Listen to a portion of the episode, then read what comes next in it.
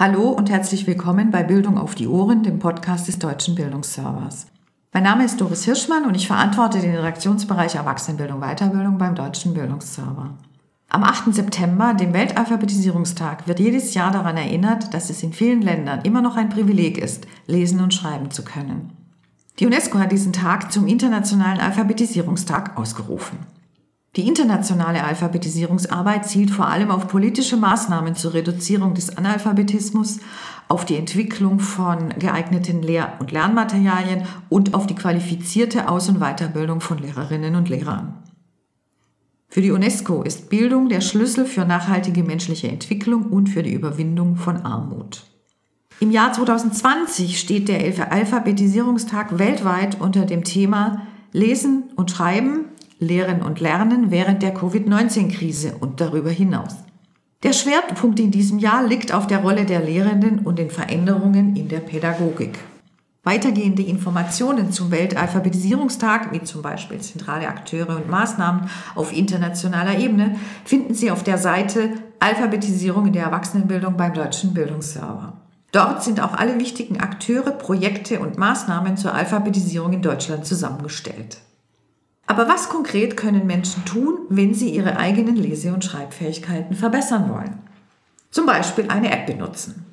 Mit der Leo-App können Fragen wie, was kann ich und wo brauche ich Hilfe? Brauche ich überhaupt Hilfe oder reichen meine Kenntnisse aus? Schnell, anonym und kostenfrei beantwortet werden. Die App ist sowohl für Apple als auch für Android-Endgeräte verfügbar. Ich habe es gewagt und den Selbstpest gemacht. Die App in den entsprechenden Play Stores auffinden, herunterladen und installieren, kein Problem. Schön ist, dass beim Öffnen der App sofort alles vorgelesen wird. Soweit ist alles gut. Bei der ersten Aufgabe habe ich nicht gleich verstanden, was ich tun muss und es gibt keinen Button, um sich die Aufgabe noch einmal beschreiben zu lassen.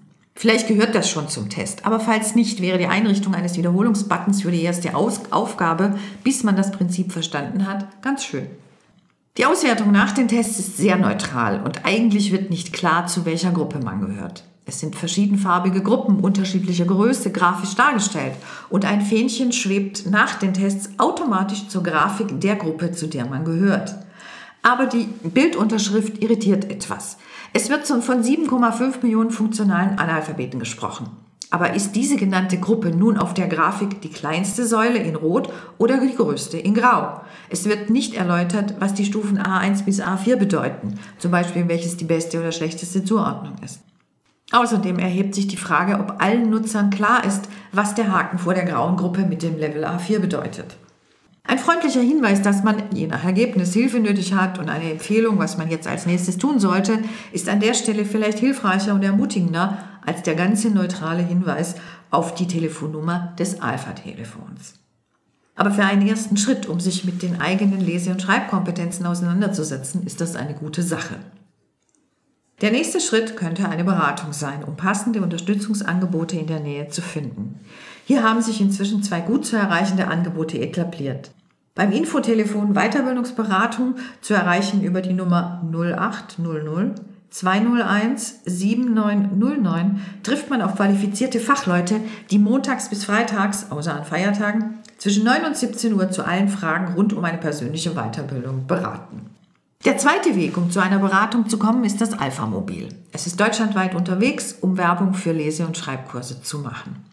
Gemeinsam mit Kursanbietern vor Ort beraten die Projektmitarbeiterinnen und Mitarbeiter Erwachsene, die besser lesen und schreiben lernen möchten und informieren die Öffentlichkeit über Alphabetisierung und Grundbildung. Unter der Alpha-Telefonnummer 0800 53 334455 ist zu erfahren, wo das Alpha Mobil im Einsatz ist und wie man an Informationen kommt. So viel zu den Wegen, um sich Hilfe zur Verbesserung seiner Lese- und Schreibkompetenzen zu holen. Lehrenden im Bereich der Alphabetisierung lege ich das Dossier für Lehrende zur Alphabetisierung und Grundbildung Erwachsener des Internetportal www-web.de ans Herz. Es enthält zahlreiche Informationen, Lehrmaterialien, Netzwerke und Anlaufstellen zu den Themen Financial Literacy, arbeitsorientierte Grundbildung und Digital Literacy. Zum Schluss noch ein Blick auf die Entwicklungen in der aktuellen Förderpolitik. Im Bereich der beruflichen Bildung werden die Bemühungen um die Alphabetisierung immer stärker ausgebaut.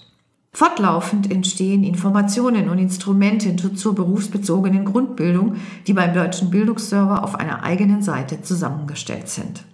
Auch eine aktuelle Bekanntmachung des Bundesministeriums für Bildung und Forschung macht deutlich, dass an dem Thema kontinuierlich weitergearbeitet wird. Um die Entwicklung und modellhafte Erprobung weiterer innovativer Konzepte, Modelle und Maßnahmen im Bereich der arbeitsorientierten Alphabetisierung und Grundbildung zu fördern, richtet das BMBF im Rahmen der Alpha-Dekade 2016 bis 2026 einen neuen Förderschwerpunkt zur arbeitsorientierten Alphabetisierung und Grundbildung ein. Mit dem neuen Ansatz der Arbeitsorientierung soll über die bisherige Fokussierung auf betriebliche Strukturen hinaus das gesamte System der beruflichen Weiterbildung und Arbeitsförderung in den Blick genommen werden. Damit sollen geringliteralisierte Erwachsene innerhalb des Systems der beruflichen Weiterbildung besser unterstützt werden. Neben der Entwicklung innovativer, arbeitsorientierter Lehr- und Lernangebote soll der Erwerb digitaler Grundkompetenzen besondere Berücksichtigung finden. Daher sind Vorhaben zur Entwicklung digitaler gestützter Lehr- und Lernangebote besonders erwünscht.